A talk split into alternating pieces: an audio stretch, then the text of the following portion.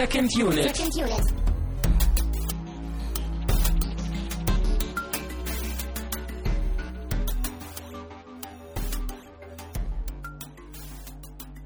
Herzlich willkommen zu einer neuen Ausgabe von Second Unit. Wir sind natürlich immer noch euer Lieblingspodcast in Sachen Film.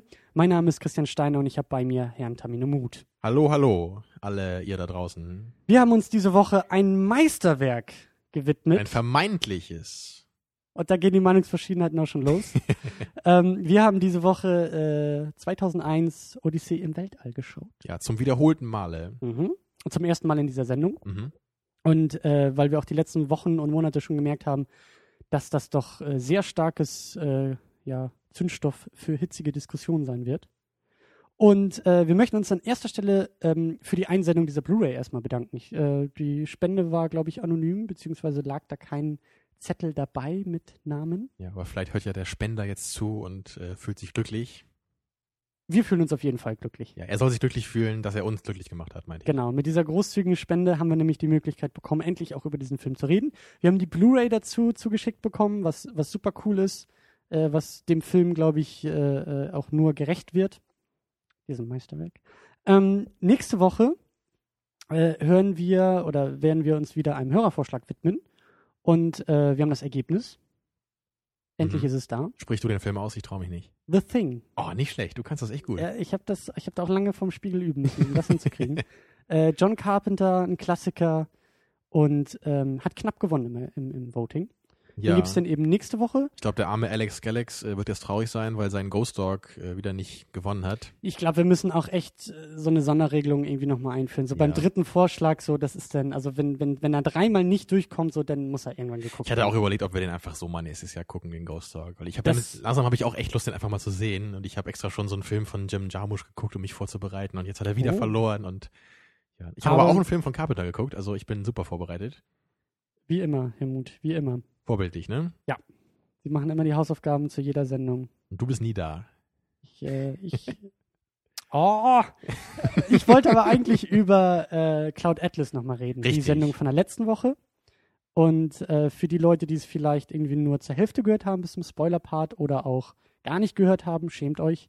Schämt euch noch mehr, wenn ihr den Film nicht gesehen habt. Das ist eigentlich das, was ich nochmal aufgreifen wollte. Ich äh, bin immer noch sehr begeistert davon. Er klingt immer noch so ein bisschen nach. Es passiert öfter mal, dass ich mir so ein paar Gedanken noch zu dem Ja, Film, zu den Auf Themen jeden Fall. Also selbst als ich selber noch mal unsere Episode gehört habe, so zum Probehören letztes Mal, da musste ich auch noch über ein paar Dinge nachdenken, die du so angesprochen hattest. Also man merkt einfach, der Film, der hat echt eine Menge zu bieten. Man kann den auf verschiedene Weisen so ein bisschen sehen. Ich glaube, jeder persönlich kann da auch so andere Schwerpunkte für sich selber setzen, was er da so am meisten draus ziehen kann. Und ich glaube, ich hätte echt Lust, irgendwie mir den nochmal im Kino anzugucken jetzt, weil ich den echt Ja. super finde. Äh, ich auch. Und äh, meine Theorie, dass ähm, der Film, ja, das war ein bisschen abgedroschen und auch ein bisschen überspitzt, aber dass der Film jetzt schon zu einem Kultfilm wird, scheint sich tatsächlich zu bestätigen. Also auch teilweise in den Kommentaren bei uns. Ich habe jetzt auch schon so ein bisschen Word on the Street äh, gehört, was, was eben auch schon so in Empfehlungsrichtung geht. Ja. Und Also auch die ganz positiven Meinungen, die sind vielleicht nicht so, so ganz, also die über- übertönen die negativen nicht, aber man hat schon das Gefühl, die Leute, die den Film auch loben, die meinen echt, das ist so ein Film, da wird man in zehn Jahren irgendwie drauf zurückblicken vielleicht und dann sagen, Mensch, der Film hat neue Maßstäbe gesetzt. Und das kann ich mir schon vorstellen. hm, Ja. so viel dazu. Ja. Guckt euch den Film an, es ist wirklich ein wichtiger Film, es ist ein besonderer Film, es ist einer meiner Lieblingsfilme jetzt schon. Ja. Ich fand ihn wirklich Ja, großartig. und äh, ich freue mich auch schon auf die Blu-ray und, und den dann nochmal zu gucken und den auch in Ruhe nochmal zu gucken. Vielleicht kriegen wir auch irgendwie einen Extended Cut sogar noch davon. Äh, also mal schauen, was, was dabei Oh. noch so rausfällt. Ja, der ist ja, Nochmal auch ein bisschen länger, ne? ja, ist ja auch nur knapp drei Stunden lang. Also, ja, vielleicht noch einen siebten Handlungsstrang. Ja. ja, genau.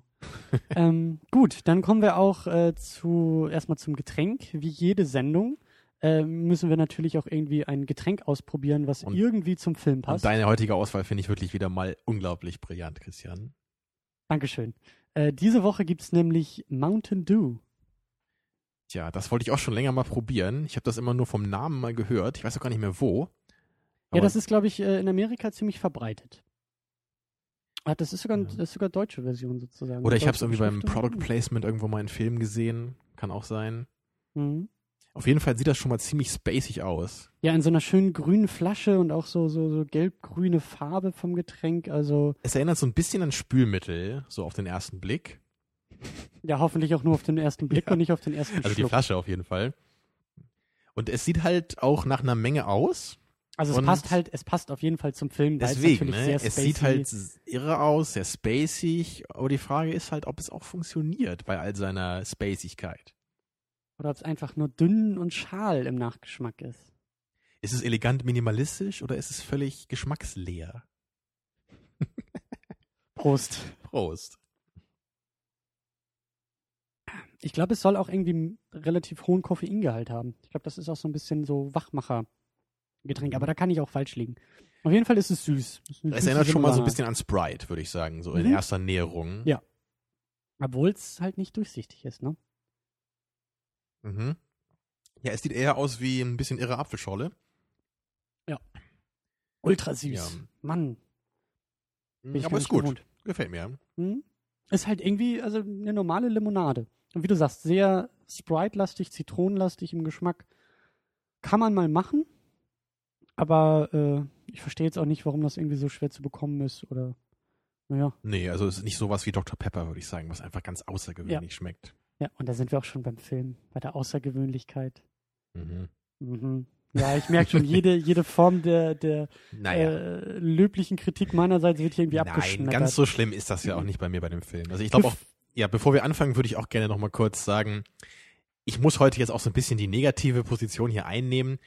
Äh, Der Film ist halt auch nicht irgendwie einer meiner Lieblingsfilme oder sonst irgendwas. Ich finde den Film aber trotzdem ganz okay und ich respektiere den auch und ich finde das auch völlig in Ordnung, wenn Leute das irgendwie als ihren Lieblingsfilm bezeichnen und dann eine Menge daraus ziehen können. Das stört mich nicht oder so. Es ist halt nur so, dass es halt für mich nicht so richtig funktioniert. Also vieles, was der Film macht. Ich hoffe aber trotzdem, dass auch so für die Fans da draußen von dem Film, dass auch meine Meinung da vielleicht ein bisschen irgendwie interessant sein dürfte. Weil ich halt nicht einer dieser Leute bin, die einfach sagen, der Film ist unglaublich langweilig und deswegen interessiert er mich nicht, sondern ich habe schon eine, naja, ausformulierte Meinung dagegen, würde ich mal sagen. Also deswegen hoffe ich, dass ihr vielleicht auch ein bisschen was damit anfangen könnt mit meiner negativen Meinung, auch wenn sie irgendwie nicht sich mit der euren überschneidet.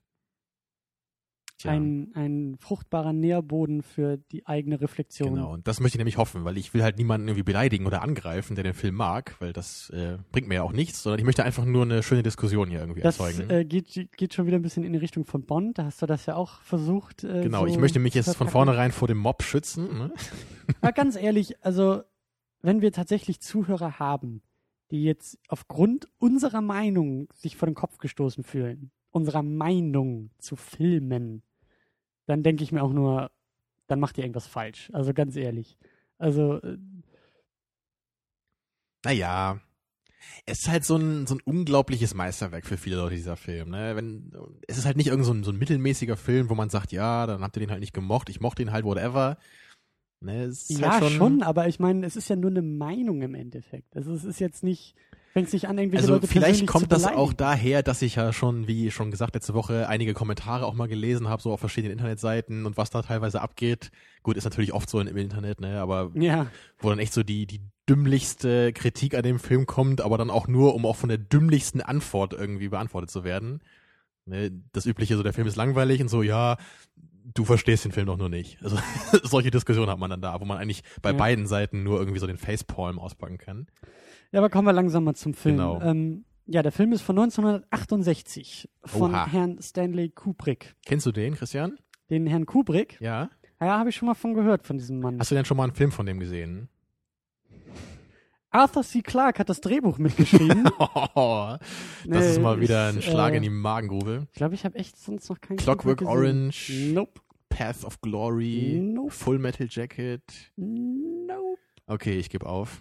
Ja, äh, das äh, wird mir auch gerade klar, dass das eigentlich keine, dass ich da eigentlich nicht stolz drauf sein sollte. Aber ich habe 2001 jetzt zum zweiten Mal geguckt. Immerhin. Ähm, haben Kannst wir du auch einfach was, den Film zehnmal gucken und dann hast du das ausgeglichen. genau.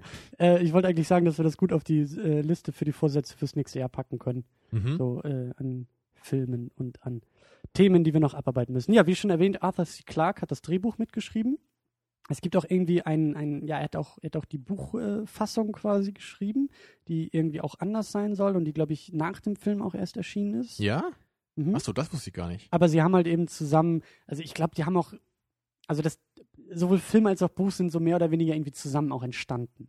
Also die beiden haben, haben, haben sich wohl auch so ein bisschen ausgetauscht Und, und ähm, es ist, die Kollaboration war wohl re relativ stark, wenn ich das richtig verstanden und in Erinnerung habe. Mhm.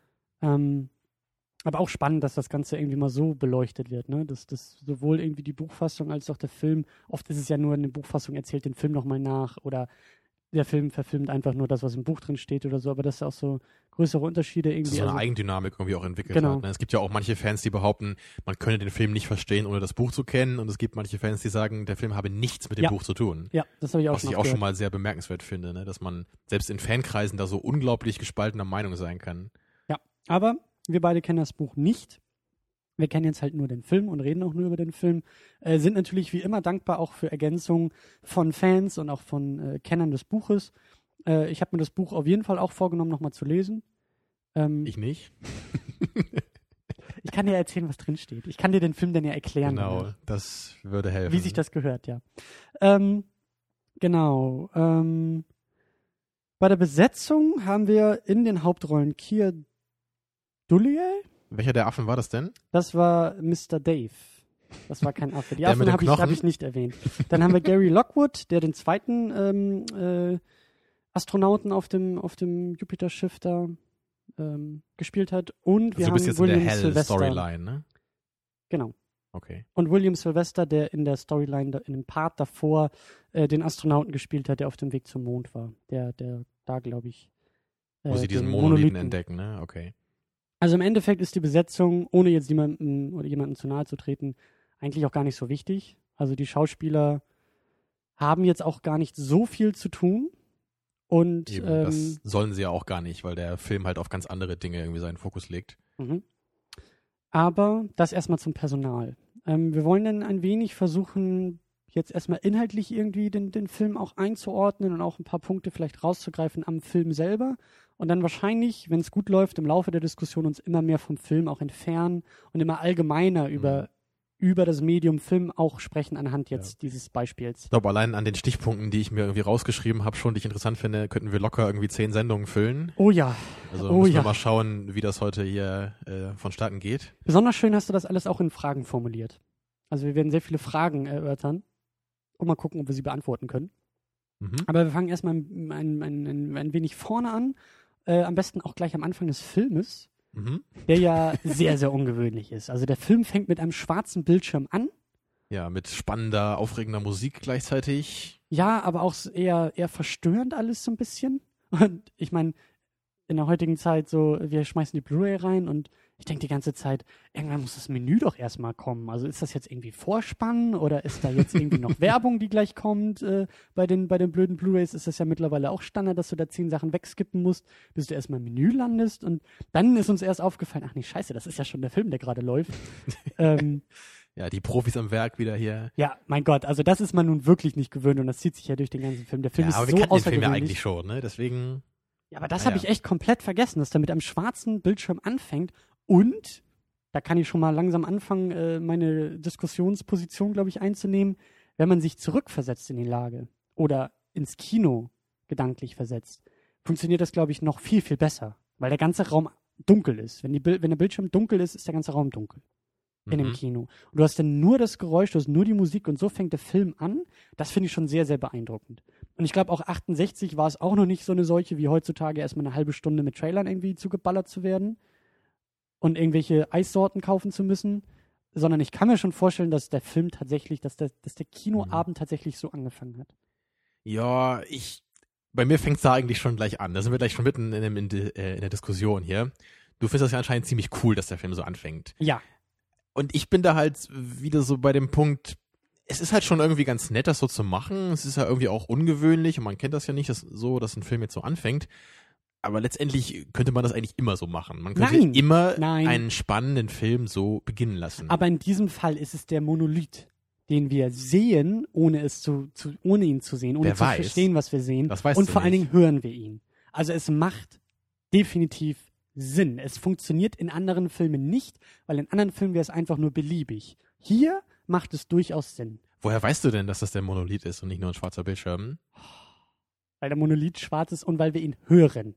Es ist das gleiche Geräusch, was ich zwei oder dreimal noch im Film äh, ergibt, wenn wir auch den Monolithen richtig sehen. Aber am Ende Szene. klingt er nicht mehr, als er da in diesem Raum steht. Richtig, aber am Anfang. Also das kannst du mir hier nicht irgendwie wegargumentieren und sagen, das war jetzt einfach nur beliebig. Du kannst sagen, das war Quatsch, das war albern, warum macht er das, das funktioniert nicht, aber du kannst nicht sagen, das war jetzt beliebig. Das, das Ich finde nicht schon. Das wäre für mich wie so ein Close-up äh, von dem Mantel des Willens. Der wäre dann auch ganz, ganz schwarz vielleicht. Und dann würde man auch nichts erkennen, sondern nur, Aber der nur die Monolith ist Schwärze. doch, ist doch ein zentrales Thema in dem Film, ein zentrales Bild. Wer weiß. Also, äh, na gut, Nein, du hast schon recht, der, der Monolith ist sicherlich ein zentrales Thema. Aber ehrlich gesagt, ich wusste nicht, dass es der Monolith, Monolith sein sollte, bis du mir das gesagt hast. Also ich okay. dachte immer, es Mhm. wäre ein schwarzer Bildschirm. Deswegen habe ich nur nochmal nachgefragt. Ich schließe das jetzt einfach mal aufgrund der Musik. Ich meine, also die Musik war für mich dann einfach nur äh, für den Moment stand sie, weißt du, weil der Ja. Moment äh, spannend war und nicht, Okay. also deswegen kam sie für mich auch bei den Monolithen. Nicht, dass der Monolith diese Musik, mit, äh, Musik mitbringt. Ja, aber Musik ist auch schon wieder ein gutes Stichwort, denn ähm, die ganze Inszenierung, die schönen Bilder im Weltall und dazu diese klassische Musik, ähm, ja, finde ich einfach wunderbar. Also das Also bleibt natürlich auf jeden Fall in Erinnerung bei diesem Film. Ja. Ne? Diese, diese langweil, äh, ich sag schon langweilig. das meinte ich aber nicht, sondern diese langen Shots, einfach nur, wo wir das, wo wir diese Raumschiffe sehen, ne? diese Ja. Space Station und dazu halt die, natürlich diese klassische Musik hören. Das ist ja auch schon mal was, das kannte man ja überhaupt nicht in Filmen damals. ja, das und ja heutzutage ist das auch, ist das auch immer noch ungewöhnlich, ne? Klar, aber damals war das natürlich eine ganz revolutionäre Methode, irgendwie so einen Film erstmal aufzuziehen. Und vor allen Dingen, ja, vermenschlicht das auch irgendwie das, was, was wir da gerade sehen. Also auch dann vielleicht wieder der Blick quasi zurück irgendwie in, in, in diese Zeit, 68, äh, ein Jahr vor der Mondlandung. Ähm, Ja, dieses Visionäre dabei, ne? Genau, aber eben auch diese, diese höchst künstlichen Bilder, die wir sehen, diese Raumstation, die Raumschiffe, dieses ganze Ding im Weltall ist ja absolut unnatürlich und auch noch sehr außergewöhnlich in der Zeit so zu sehen. Und Mhm. auch in, in, in dieser Ausformulierung dieser Raumschiffe, dieser Raumstation, das Ganze mit klassischer Musik zu untermalen, äh, in meinen Augen ähm, schiebt da wieder diese, diese, diese Menschlichkeit, diese, diese Ja, es menschliche es ist halt Komponente so die, die, die, die Höchstform der Technik, die die Menschheit halt vollbracht hat, wird halt gleichgesetzt auch mit, mit der Höchstform ihrer Kultur, was halt Ja, eben die Musik genau. äh, symbolisiert. Genau. Und gerade am Anfang hat das für mich auch sehr, sehr gut funktioniert. Also gerade wenn man so diesen ersten, an diesen ersten Shot denkt, ne, das ist ja auch dieser, dieser berühmte Schnitt, ne, nach dem Knochen, der in der Luft äh, fliegt. Ja. Und dann gibt's diesen berühmten Cut und dann sind wir plötzlich im Weltall mit dieser Musik. Und das finde ich auch sehr schön, so diesen, diesen Kontrast, diese Entwicklung des Menschen. Aber für mich nutzt sich das halt schon ganz schön ab im Verlauf des Films. Und ich finde halt, dass Mhm. wir halt später bei diesen langen Shots, da erkenne ich halt nicht immer so richtig den Sinn davon. Also gerade wenn ich zum Beispiel an diesen Handlungsstrang mit Hell denke, da gibt's ja auch ganz viele lange Aufnahmen, wo, wo dieser eine Astronaut da mit diesem kleinen Raumschiff da um dieses größere Raumschiff rumfliegt. Ja. Ähm, du erkennst den Sinn dieser Langatmigkeit nicht. Die Szenen selber, das, was passiert, das, was wir sehen, das, was sie bringen sollen, das ist ja schon ziemlich klar, was, was das soll. Aber dein Problem ist Genau. tatsächlich, warum nimmt sich Kubrick so viel Zeit? Wobei Genau. der eigentliche Am Punkt, Anfang verstehe ich das, aber später Mhm. nicht mehr. und das ist auch dein, dein Kritikpunkt, also unter anderem an, an dem Film, Richtig, ja. dass der Film eben ja in gewisser Weise so langatmig ist. Ja, und ich einfach nicht verstehe, warum. Was, was, warum muss ich als Zuschauer eine relativ, in Anführungsstrichen, belanglose Handlung so lange aufgezogen sehen? Ne, Wir sehen in der einen Szene, da fliegt nur das Raumschiff jetzt irgendwie auf den Mond und landet da. Und das dauert halt fünf Minuten oder so, bis es gelandet ist. Und da würde man halt denken, als Zuschauer normalerweise, ja, das werde ich jetzt kurz in 30 Sekunden sehen und dann geht der Plot weiter. Und Ja. dann würde man ja erwarten. Aber Ja. das ist ja hier nicht so gemacht und ich weiß irgendwie nicht warum. Also meine Theorie, und ähm, ich weiß nicht, ob die zum Ende hin immer noch stimmt, aber ich schätze eigentlich diese Langatmigkeit sehr. Ähm, zum einen, weil ich eben auf sehr banale Art mich echt an diesen Bildern erfreuen kann. Also ich mag es, ja, die Raumstation, die Raumschiffe, die Langsamkeit, wie sie durchs All fliegen, durchs All manchmal nur gleiten, wie wir sie manchmal auch nur beobachten, manchmal mit klassischer Musik, manchmal ohne ich kann mich an diesen Bildern eigentlich nie satt sehen. Das, das ist so auf so einer ganz einfachen und banalen Art und Weise schon mal für mich persönlich echt schön anzusehen. Okay, also da, bis zum gewissen Punkt verstehe ich das Und auch. das- ne? Aber das irgendwann, irgendwann ist doch der Punkt erreicht, wo man sagen muss, wo hört es denn auf? Ab, ab wann würdest du sagen, das ist zu viel? Das weiß ich nicht, aber ich glaube, dass Kubrick sich in vielen Momenten auch so viel Zeit nimmt, auch in der Benutzung oder in der Etablierung dieser Welt, weil sie ist ja tatsächlich eine künstliche Welt. Das finde ich ist ja gerade das Paradoxe bei diesem Film.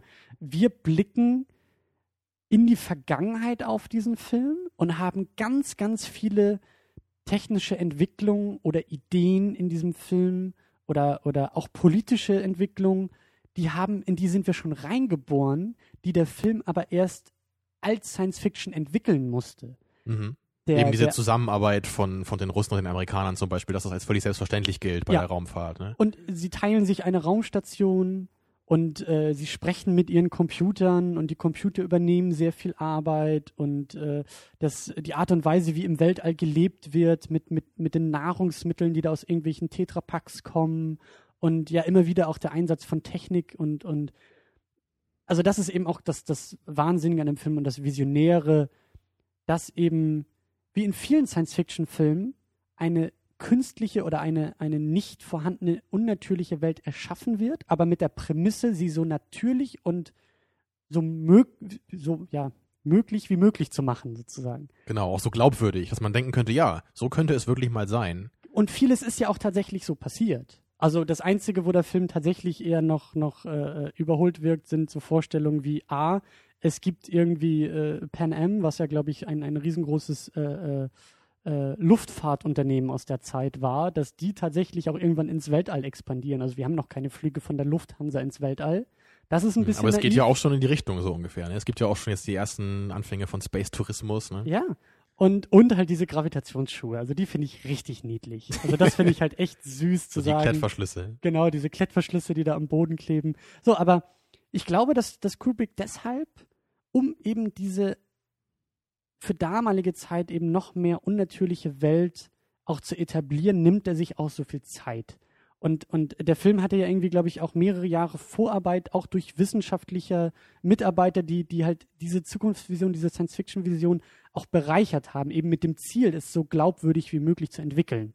Dass es halt eben nicht nur einfach abgedreht ist wie bei Star Trek und irgendwelche grünen Aliens kommen, sondern dass es alles so nah an der, Real an der Realität wie möglich sein sollte. Hm. Und dafür, glaube ich, nimmt er sich so viel Zeit, um eben diese, diese, diese ja, Welt in ihrer Benutzung auch zu zeigen. Und das finde ich sehr schön. Also so, was die erste Hälfte des Films angeht, da kann ich das auch noch relativ gut nachvollziehen.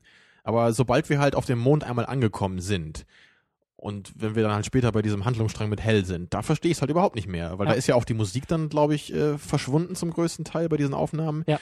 Da ist es dann, glaube ich, eher nur noch so diese, dieses weite, ruhige All, was wir halt sehen. Und das muss ich halt schon sagen, das gibt mir irgendwie ziemlich wenig dann. Und da, da kann ich mir aber auch nur vorstellen, dass es vielleicht aus Spannungsgründen äh, irgendwie gemacht ist, um gerade so diese Isolation auch äh, von, von Dave, der dann ja auch gerade im Kampf mehr oder weniger gegen Hell und gegen den. Also das habe ich auch öfter mal gelesen, ne, dass es Mhm. damit zusammenhängt, auch mit eben, dass der Zuschauer halt diese Weite und Trostlosigkeit des halt irgendwie auch, auch mitfühlen kann. Aber es funktioniert bei dir nicht und das ist der springende Punkt. Ja, das hatte ich ja eben schon mal versucht zu fragen. Wo, wo ist für dich da die Grenze? Also man muss doch, wenn das jetzt, wenn wir jetzt zehn Minuten lang ohne Schnitt ein Raumschiff sehen würden, was einfach nur von A nach B fliegt, würdest du doch auch sagen, sorry, also das ist einfach nur langweilig. Das gibt Ich- mir nichts. ich glaub, was soll ich- das? Ich glaube, ich will den Punkt auch ein bisschen, bisschen ausklammern, weil wir noch viel spannendere Fragen äh, auf dem Zettel stehen haben. Ich kann, erstmal ist es nur ein Bauchgefühl. Also es, es muss irgendwie in der Bauchregion funktionieren. Das tut es bei 2001, obwohl es teilweise echt auch die Grenze überschreitet, zu sagen, ah, jetzt nimmt er sich doch ein bisschen, gerade am Ende so, da stimme ich dir auch zu, da muss das nicht so langatmig Mhm. sein. Da hat er die Welt schon lange genug etabliert. Aber ähm, ich, ich, es gibt da auch keine wissenschaftliche Grenze. Du kannst nicht sagen, so nach drei Minuten 45 Sekunden Klar, ist ne? es zu lang. Das geht Aber ich- nicht. Aber Es wundert mich halt, dass das halt so viele der Fans als so unglaublich toll und beeindruckend empfinden. Und ich ich, glaube, halt das liegt daran, weil der Film so außergewöhnlich dabei ist. Vielleicht auch gar nicht so sehr, weil sie das so sehr schätzen, sondern weil sie den Film so sehr dafür schätzen, dass er das tut. Ja, das kann natürlich auch sein. Das müssen wir auch nochmal äh, aufgreifen zum Ende hin. Na Ja, gut, dann lass uns uns mal ein bisschen uns ein weiter, ja, weiter voranschreiten. Genau. Ähm, ja, wir haben natürlich irgendwie zwischendurch, da mussten wir auch mal kurz äh, aufhorchen. Wir haben diese, diese Einblendung von Intermission, Mhm. was ja, glaube ich, daran lag, dass damals Filme gerade in dieser Länge mit einer Pause gespielt wurden im Kino. Glaube Ja. ich. Also da Kann ich mir auch jetzt nur so erklären. Hüfte. Also ich glaube, als ich Ben Hur mal geguckt habe, da war das auch so. Ja. Ähm, Genau, dann haben wir ja eigentlich so diese, diese Dreiteilung oder Vierteilung der Geschichte, also mehrere größere Akte. Wir haben den, wir haben den Anfang in der Wüste, also in, in ja, die Entstehung der Menschheit sozusagen, des Homo Genau. sapiens. Mit den Affen und der, der Ähm, Entdeckung des Werkzeugs letztendlich. Genau, und, und immer wieder der Monolith, der immer, dieser schwarze Stein, der immer wieder da ist in entscheidenden Momenten der Menschheitsgeschichte. Dann haben wir ähm, diesen Monolith, der auf einmal irgendwie auf dem Mond, glaube ich, gefunden wird. Ja. Dann haben wir diese Jupiter-Mission, die irgendwie 18 Monate später ja. ähm, Wo dann auch spielt. plötzlich der Monolith durchs Weltall schwebt. Genau, um dann im vierten Akt Ja. äh, Dave ganz abgespaced Genau, irgendwo. dann geht's dann in den völligen Mindfuck Ja. und äh, es blinken bunte Lichter und Farben rauschen auf den Zuschauer zu und Und ganz legendär ja. ist ja eben dieser Computer Hell 9000, äh, 9000, äh, der, ähm, der diese, diese, diese Raumstation, dieses Raumschiff ja steuert. Und Mhm. äh, irgendwann dann ja auch so ein bisschen äh, die, die Herrschaft da übernimmt und wo dann eben so der Konflikt zwischen Dave und ihm, also Mensch und Maschine und der Mensch, der die Maschine dann am Ende äh, äh, tatsächlich noch übertrumpfen kann. Ja, also Ähm, dieser Konflikt, dass irgendwie das, das Werk des Menschen ihn irgendwie selber überholt hat schon. Ne? Mhm. Und ähm, die Frage, so worum geht's eigentlich in dem Film, glaube ich auch nicht leicht zu beantworten. Und Also man kann halt schon- ganz einfach sagen, es geht um die Entwicklung des Menschen. Wenn man Ja. es ganz einfach machen möchte und das auch auf einen Satz runterbrechen kann. Und ich glaube auch noch nicht mal, so dass sagen. es so einfach ist, weil ja, wir sehen eine ganze Menge und das alles in Verbindung zu setzen und gerade das Ende hin auch zu verstehen. äh, Oder man sagt, es geht darum, dass der Mensch eine, neuen, eine neue Seinsebene irgendwie erreicht. was ja durchaus auch in die Richtung geht, zu sagen, das ist die menschliche Entwicklung, die er voran, die er voranschreitet. Du hast da, glaube ich, auch ein schönes Zitat irgendwie nochmal ausgegraben. Ähm, Ja, ich habe hier so ein paar Zitate rausgeschrieben. irgendwie zum Ende des Films, ne? So, so, so irgendwie sinngemäß, äh, wenn du den Film verstanden hast, dann haben wir unsere Arbeit nicht richtig getan. ach so, ja, ne? das, das war das Zitat von äh, Arthur C. Clarke selber. Er meinte Okay. auch, also, äh, if you understand äh, two, äh, 2001 completely we failed, we wanted to raise far more questions than we answered. Das Ja. finde ich schon mal sehr bemerkenswert, dass das natürlich jetzt von einem der quasi Macher des Films kommt. Mhm. das geht ja zumindest schon mal in die Richtung, dass man halt auch gar nicht hundertprozentig versuchen sollte, diesen Film jetzt in jedem Detail zu verstehen. Also so deute ich das zumindest mal. Sondern dass man halt eben, ja, ich weiß auch nicht, sich irgendwie darauf einlassen soll, dass der Film gar nicht so richtig lösbar ist oder ich weiß auch nicht, oder wie würdest du das deuten? Ähm, ich würde es vor allen Dingen deuten, dass es, dass es keine sozusagen allgemeingültige Version dieses Filmes gibt. Oder, oder, Oder der nicht eine notwendige Interpretation? Also das geht so in die Richtung, was mal, was mal äh, auch sehr schön so ein Philosophiedozent bei uns äh, an der Uni so sinngemäß gesagt hat. Die Intention des Autors ist völlig egal für uns. Wir rezipieren das Werk und interpretieren es. Und es ist eigentlich egal, was der Autor uns damit sagen wollte, sondern wir bewerten das Werk und das, was tatsächlich auf Papier Ja, steht. es gibt manche Leute, die sehen das so und das kann ich auch durchaus nachvollziehen. Aber gerade bei Filmen würde ich halt schon sagen, ich persönlich, ich wünsche mir eigentlich, dass mir der Autor des Films eine Botschaft übermittelt. Ob ich die jetzt teile oder nicht, oder ob ich die eher so oder so auslege, Mhm. ist dann okay.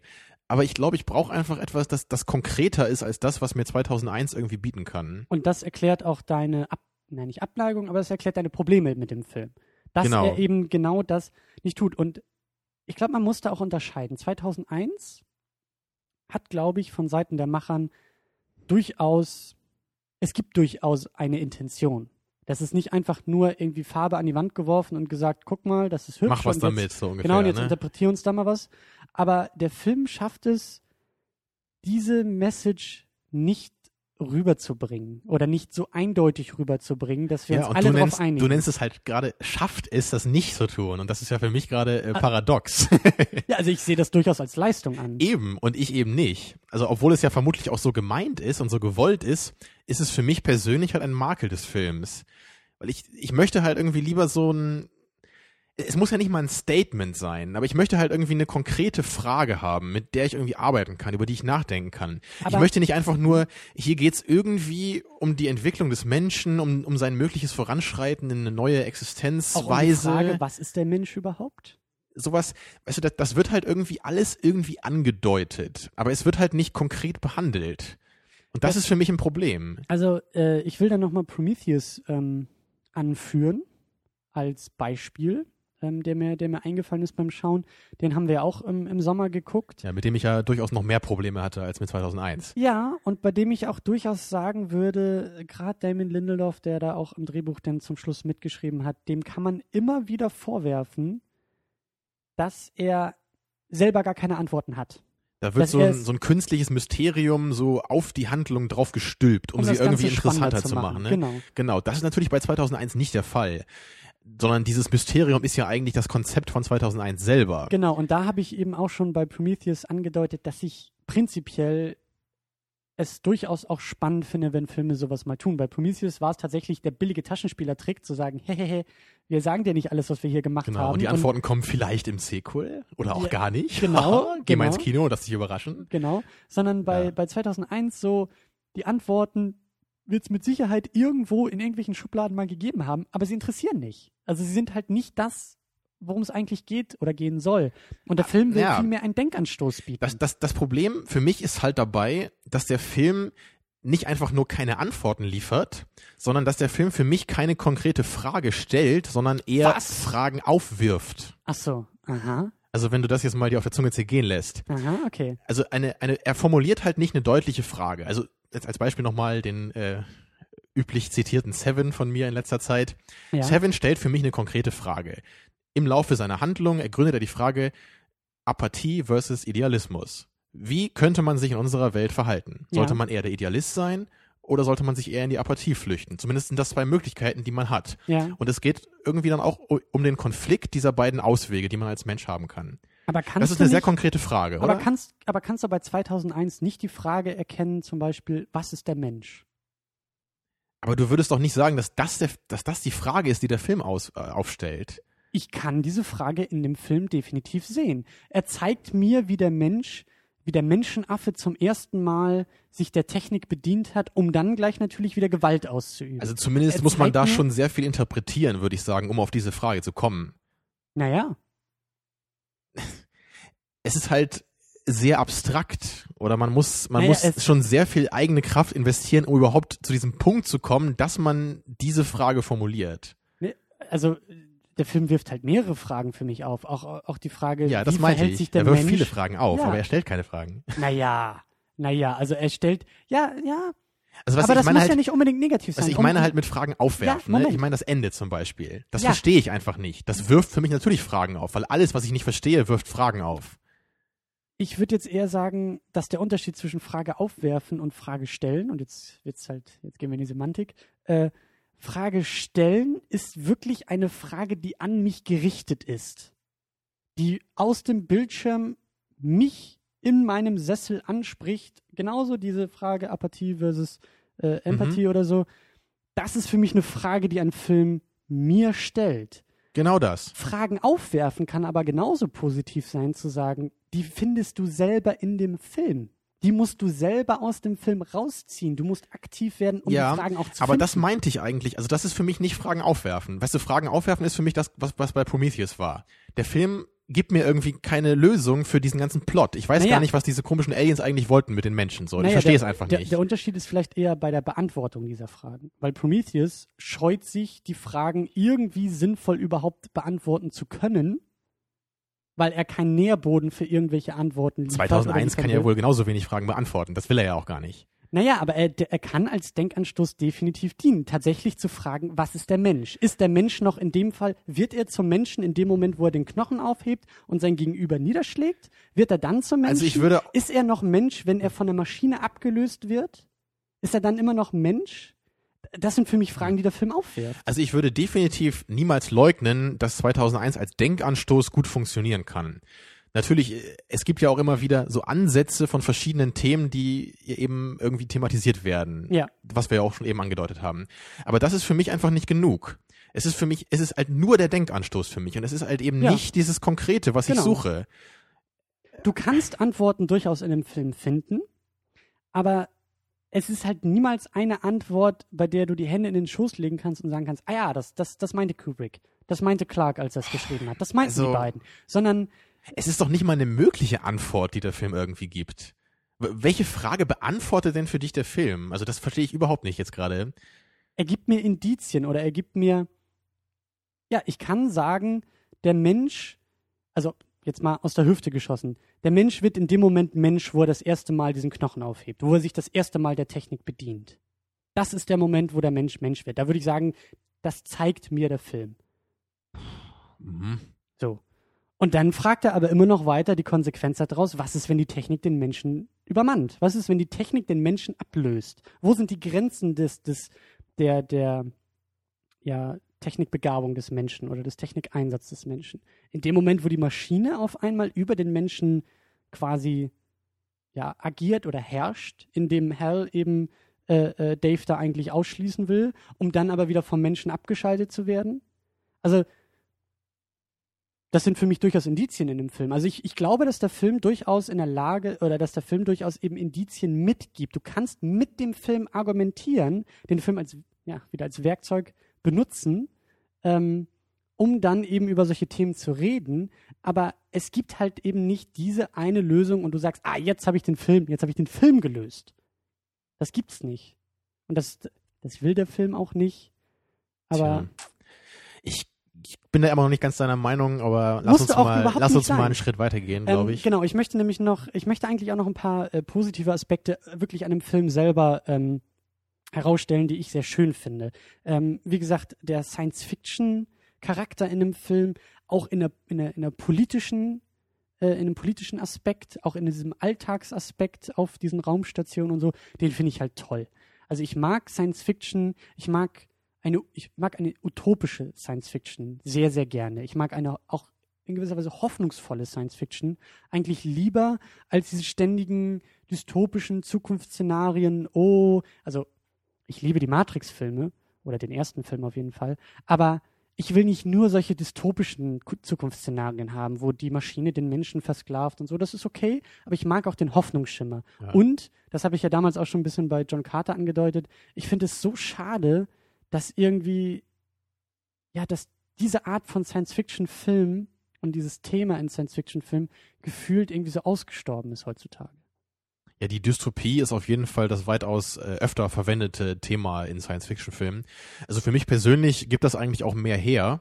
Das hatten wir, glaube ich, auch schon mal besprochen hier. Du bist ja eher so der Fan der Utopie und ich eher der Fan der Dystopie. Ja. Also ich mag das halt gerade auch wie bei Brazil zum Beispiel von Gilliam, dass halt so gewisse Aspekte unserer heutigen Gesellschaft irgendwie überzeichnet werden und es dann halt ein, ein künstliches, äh, ausgedachtes Science-Fiction ja, eine, eine Dy- Dystopie um diesen einen Aspekt irgendwie sich ausgedacht wird. Also fast wie eine Karikatur eigentlich, weil das genau ist Brasil eigentlich, eine Karikatur von Bürokratie. Und das da finde ich sehr äh, produktiv, da mal drüber nachzudenken. Und da geht es dann, glaube ich, auch eher um die Themen, als so sehr um diese Eben. Zukunftswelt. Es geht überhaupt also, nicht darum, dass wirklich eine Welt irgendwie glaubwürdig wäre, die genau so funktioniert, weil das Genau. ist sie einfach nicht. Genau. Genauso wie bei 1984 zum Beispiel ja auch. Da geht's halt vielleicht noch eher so in die Richtung, aber man würde ja auch nicht jetzt irgendwie äh, glauben, dass es irgendwann mal eine Sprache gäbe, die auf ein Wort reduziert werden soll, ne, zum Beispiel. Mhm. Sondern es geht eher um diesen Gedanken davon, was das eigentlich bedeuten würde, ne? Diese Richtung von dieser künstlichen Vereinfachung der Sprache, was das eigentlich bedeutet, wo das hinführt. Und das ist eigentlich das, was ich hauptsächlich so an Science Fiction irgendwie schätze. Mhm. Es ist nicht so dieses Visionäre, diese Vorstellung, was die Menschheit so erreichen könnte. Mhm. Ja, aber trotzdem muss ich sagen, es wäre eigentlich auch schön, wenn es mehr Filme gäbe, die in diese Richtung gehen, einfach weil es viel, viel mehr Science-Fiction-Dystopien einfach gibt.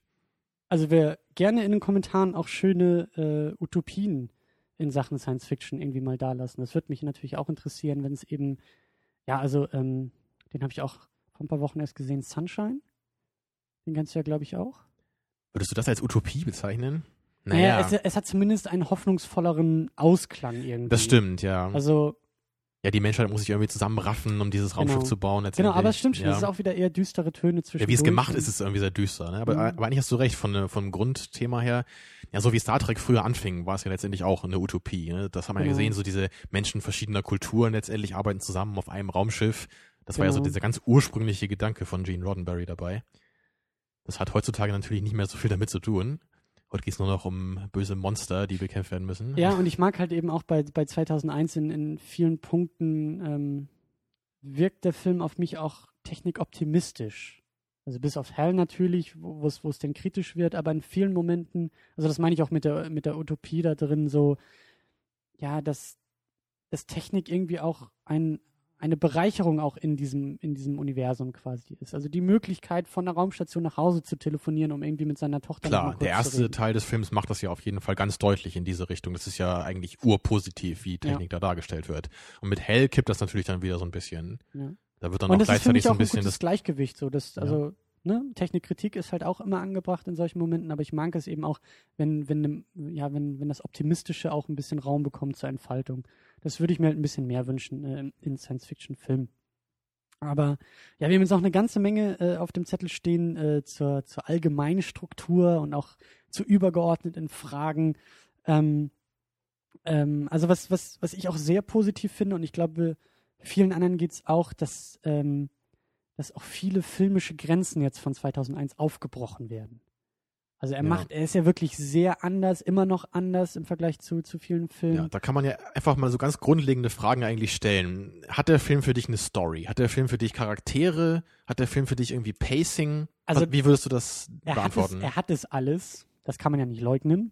Aber die Frage naja, ist natürlich. also, dass der Film keine Story habe, das kann man ziemlich gut leugnen, glaube ich. Es gibt eine Story. Es passiert etwas. Die Frage ist, wenn ich sage, Frage, wenn ich sage, ich erzähle dir mal eine Geschichte. Und zwar, heute Morgen ging ich mit meinem Hund vor die Tür. Punkt. Ist ja. das für dich eine Geschichte? Ja, natürlich ist das eine Geschichte. Und das sehe ich nämlich nicht wenn so. Du, wenn, wenn, wenn man eine Geschichte nicht, so definiert, dann wird der Begriff Geschichte dadurch völlig sinnentleert. Nein, du hast, okay, wir wollen jetzt nicht über den Begriff Geschichte Aber das ist, das ist halt der Knackpunkt dabei. Wenn du man kannst, das als Geschichte ja, durchgehen lässt, dann muss man sagen, immer ist es eine Geschichte. Und das und hilft dir nicht. Jeder Film lässt sich auf so einen Satz reduzieren. Sie liebt ihn und er liebt sie. Am Ende sind sie glücklich. Punkt. Aber so meine ich es natürlich nicht. Sondern ich böse, meine einfach nur. Der böse Lord muss von den Rebellen gestürzt werden. Alle sind glücklich. Ende. Aber das meine ich ja nicht. Diese Nein, Reduktion des Films auf, ein, auf eine, eine Aussage, sondern ja wenn grade, der Film gar nicht mehr ist als das. Das ist ja gerade das, worauf ich hinaus möchte. Ob er genug Story hat, ob er überhaupt oder genug Charaktere hat oder Entwicklung der Charaktere? Sind die Charaktere am Ende des Filmes anders als vorher? Haben sie einen, einen, einen persönlichen oder einen übergeordneten Konflikt, den sie lösen müssen? Aber gerade bei den Charakteren, da kann ich halt ganz eindeutig sagen, es gibt keine Charaktere. Das will der Film ja wahrscheinlich auch gar nicht, aber trotzdem muss man ja sagen, es gibt keine Charaktere. Es gibt keine Katharsis der Charaktere, es gibt kein, es gibt kein, kein Wachstum der Charaktere, es gibt Charaktere. Nennen wir doch mal irgendeine Eigenschaft von diesen Charakteren, die wir hier sehen. Die haben doch keine Eigenschaften womit, woher sollten wir die denn auch kennen? Oder würdest du jetzt sagen, nur weil der Typ irgendwie mit seiner Tochter telefoniert, können wir jetzt sagen, der Typ ist ein Familienmensch oder wie? Also das ist doch, ja. ich meine, das ist doch das, genau das, was ich eben meinte. Du kannst doch nicht so Charaktere definieren. Dann hat, hat doch Aber jeder Film Charaktere. Nicht, das bringt uns auch gar nicht voran. Das ist nur Semantik, was wir hier gerade machen. Wir drehen uns ein bisschen im Kreis, weil dein Punkt ist, der Film macht nicht und erzählt nicht genug. Es ist zu wenig. Es passiert kein das ist eigentlich schon fast mein Argument, was da kommen müsste. Es gibt keine Motivation der Charaktere, es gibt keine Dramaturgie der Geschichte. Richtig. Gibt es überhaupt eine Geschichte? Macht, erzählt ja, uns Zumindest der Film können wir uns ja darauf einigen, dass es auf jeden Fall fast keine Geschichte gibt und fast keine Charaktere gibt. Ja. Darauf können wir uns sicherlich einigen. Und eben auch keine große, keine große Wandlung der Charaktere. Eben die, die Frage ist jetzt, ist das ein Problem oder würdest du sagen, dass ein Film an sich sowas eigentlich per se benötigt, um als Film überhaupt bezeichnet werden zu können? Es ist so, so schwierig. Also diesen Film auch einzuordnen und das in knapp einer Stunde hier äh, ist eigentlich auch Wahnsinn, was wir, was wir vorhaben.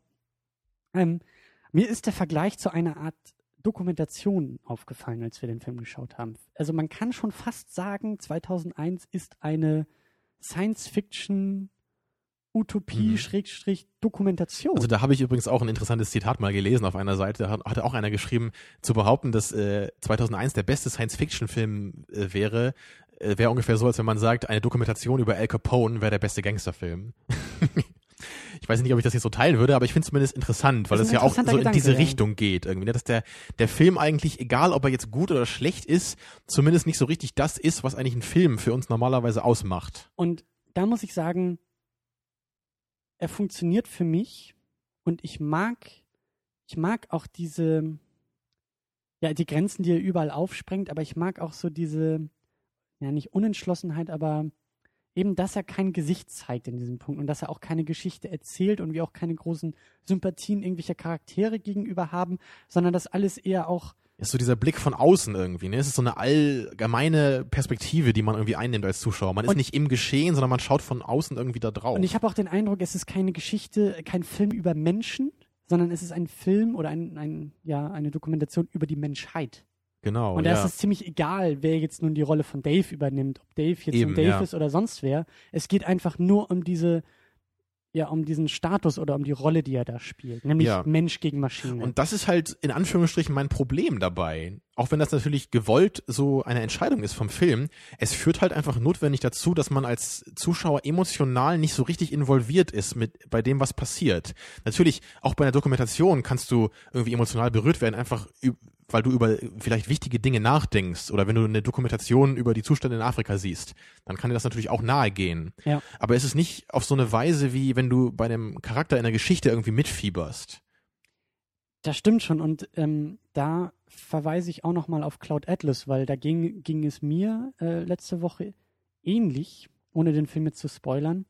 Aber ich habe auch eher, was wir denn in der Diskussion gemerkt haben, ich habe auch eher auf die Ideen und auf die angesprochenen Themen, glaube ich, geschaut, als auf die einzelnen Charaktere, die diese Themen Ja, und Ideen Aber entwickeln. trotzdem hast du es durch die Charaktere erstmal getan. das stimmt natürlich. Das hat 2001 jetzt nicht gemacht. Das Also das, das ist eigentlich auch ein bemerkenswerter Vergleich dieser beiden Filme jetzt auch. Gut, dass wir die nacheinander geguckt haben, jetzt in zwei Wochen. Weil Ja. die nämlich eigentlich so, was so Charaktere angeht, auf dem entgegengesetzten Ende so der Skala eigentlich stehen. Ne? 2001 hat diese ganz krasse, kalte Sicht von außen eigentlich auf die Geschehnisse. Und äh, Cloud Atlas macht das genaue Gegenteil, sondern wir haben ganz viele verschiedene einzelne Charaktere, in die wir halt, also mit jeder einzelnen Position von jedem Charakter werden wir als Zuschauer immer wieder in diese Geschichte reingeholt, immer wieder an einer anderen Stelle. Aber wir sind immer wieder involviert, ganz persönlich. Wir haben niemals so diese allumfassende Sicht.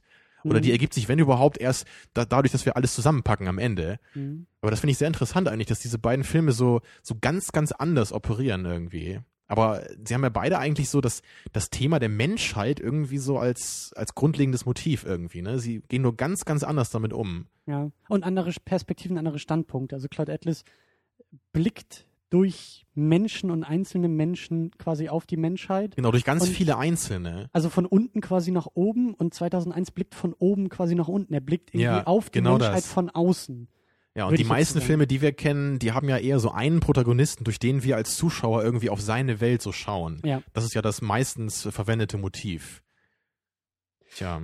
Ähm, ich glaube, du hast auch irgendwie ein bisschen, ein bisschen Probleme mit diesem Minimalismus, den 2001 benutzt. Genau, Und das klang ja eben auch schon an bei Story und Charaktere. Ja. Das muss man ja schon als Minimalismus bezeichnen, wenn man es nicht völlig leugnet, dass es da ist. Hängt dann mit der persönlichen Definition davon zusammen, was ist eigentlich eine Geschichte, ne? ab wann fängt das an. Mhm. Da kann ich einfach nur sagen, nur sein, zwei Personen fliegen irgendwie zum Mond, das ist für mich noch keine Geschichte. Ne? Also vielleicht formal gesehen, so wie du es sagen möchtest, ist es irgendwie eine Geschichte. Ja. Naja, zumindest ist es halt stark minimalistisch. Und das ist halt irgendwie was, was für mich eigentlich nicht so in den Film gehört. Das ist natürlich irgendwie auch eine subjektive Sache, aber irgendwie, wenn ich Ja, halt einen Film gucken möchte, dann will ich ja auch einen Film sehen und keine Dokumentation oder nicht etwas, was an eine Dokumentation erinnert. Das ist zumindest meine Sicht so da drauf.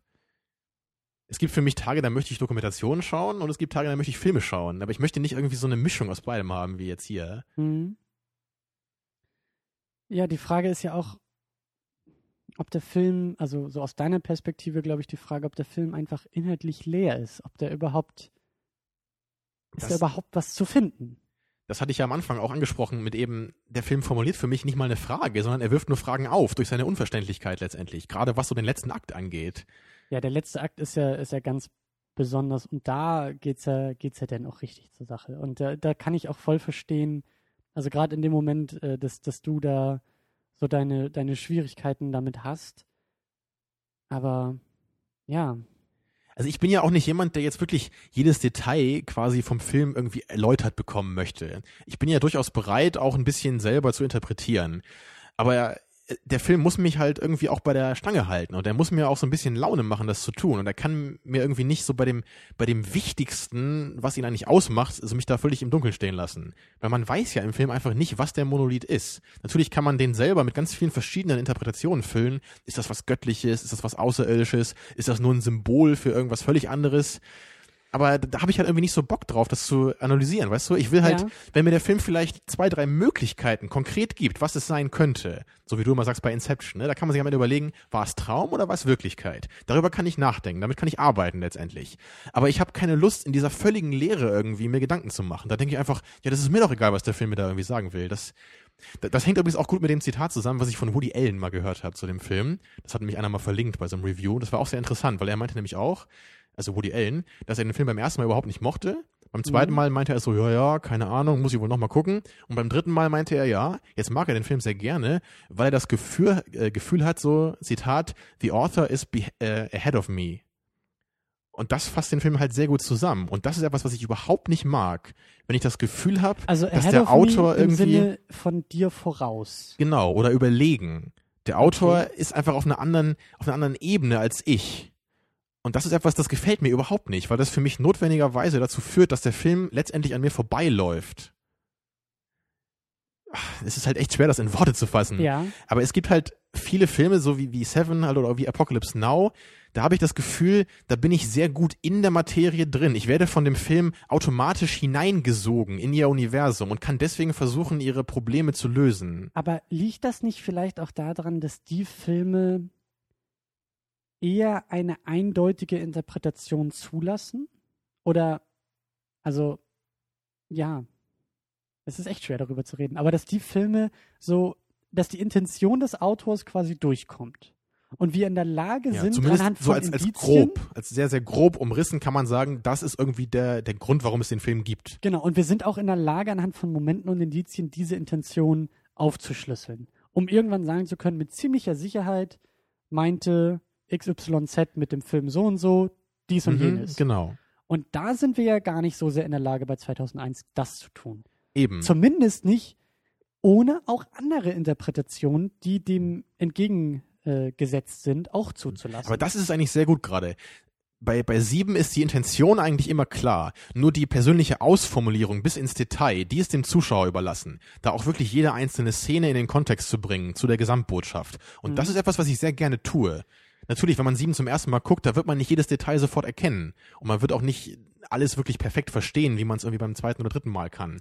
Aber bei 2001, da ist es so abstrakt, allein auf dieser ersten Ebene schon, dass ich da fast immer wieder von vorne anfangen kann. Aber ich habe bei 2001 nicht so große Probleme damit. Also ich habe schon den Eindruck, dass der Film relativ stark auch zu mir spricht und mir relativ starke Signale auch sendet, was er gerade vorhat und warum gerade das passiert, was gerade passiert. Das Ende klammern wir ein bisschen aus.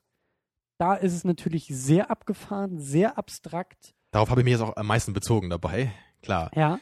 Aber Also vorher kann man zumindest die Themen immerhin noch sehr, sehr deutlich erkennen. Ich bin auch der Meinung, dass man, dass man in der Lage ist, am Ende immer noch zu interpretieren, was wir sehen das Gleiche, aber dass man immer noch interpretieren kann, ist das eine Metapher, wofür steht das, Zeitsprünge, wo er dann immer wieder älter wird, bis dann dieser Monolith am Mhm. Ende da äh, vor ihm steht, vor seinem Bett, er stirbt und wird irgendwie als, als ja, Floating Baby in Space wiedergeboren. Äh, da kann man auch eine Menge rein interpretieren. Aber ähm, Und für mich halt zu viel, weil es so unkonkret bleibt. Und ich habe hab mit dieser Unkonkretheit habe ich echt kein Problem, weil ich immer der Meinung bin oder in vielen Punkten der Meinung, ich, ich bin der Meinung, es gibt auch Interpretationen, die ich nicht zulassen kann. Du kannst mir, glaube ich, gewisse Punkte einfach nicht mit diesem Film erklären wollen. Mir fallen jetzt keine konkreten ein, aber ich bin nicht in, also es geht in dem Film zum Beispiel nicht um die Wirtschaftskrise. Es geht nicht um die Korruption des Menschen Ja. Oder um die, um die. Entdeckung von Kartoffelsalat. Ja, oder sowas Banales. Das, ja gut, das wenn man funktioniert so weit weggeht, klar. Aber ähm, einen Vergleich möchte ich nämlich noch mit reinbringen, nämlich David Lynch. Äh, da haben wir ja Den auch so wir ein bisschen nächstes Jahr auch nochmal in die Sendung einladen werden. höchstpersönlich, ja. Ähm, genau, weil Lynch-Filme oftmals für mich, also die paar, die ich gesehen habe, eben genau dieses Problem haben. In vielen Momenten habe ich das Gefühl, jetzt wird versucht, in Anführungszeichen zu schockieren, indem das, das, was am wenigsten erwartet wird, das, das Unerwartetste in jedem Moment, ist das, was passiert. Und auf einmal tanzt da Ja. irgendwie eine Frau auf dem Autodach warum. Also es wirkt halt oft willkürlich, ne, so und übermystifiziert vielleicht. Genau. Ja. Also es geht für mich halt in die gleiche Richtung. Bei Lynch ist es noch ein Tick krasser auf jeden Fall. Und das sehe ich bei 2001 nicht. Für mich ist das, was sich bei 2001 entwickelt und auch am Ende durchaus nachvollziehbar. Ja, so in gewisser ganz grundlegender Hinsicht vielleicht schon. Es gibt natürlich irgendwie so eine Art roten Faden, den man schon noch erkennen kann.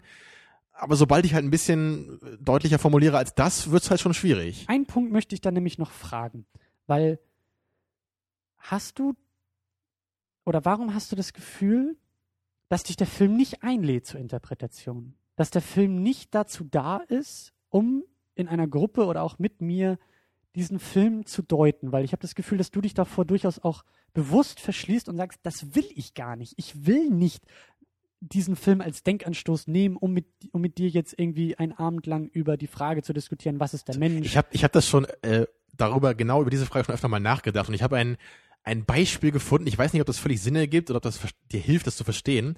Aber ich habe habe mir das mal so als Puzzle vorgestellt. Stell dir vor, du hast, du hast ein normales Puzzle, ja? Du hast ein, das ist ein Bild, was in kleine Teile aufges, äh, aufgesplittet ist, die man halt am Ende zusammenfügen kann. Und wenn man das gemacht hat, hat man am Ende das fertige Bild vor sich. Mhm. Und das ist etwas, was mir jetzt analog gesehen gefällt. Mhm. Aber 2001 ist für mich nicht ein, ein normales Puzzle, was man so zusammenbauen kann, sondern es wäre im Grunde ein Puzzle, was, äh, sagen wir, aus Quadraten besteht, ja? Und man könnte dieses Puzzle letztendlich ziemlich willkürlich zusammenlegen. Natürlich, man kann nicht irgendwie einen Haufen bauen aus den Mhm, Quadraten, dann ist mhm. es kein Bild mehr. Aber man Mhm. könnte dieses, dieses Bild auf ganz viele verschiedene Weisen zusammenlegen.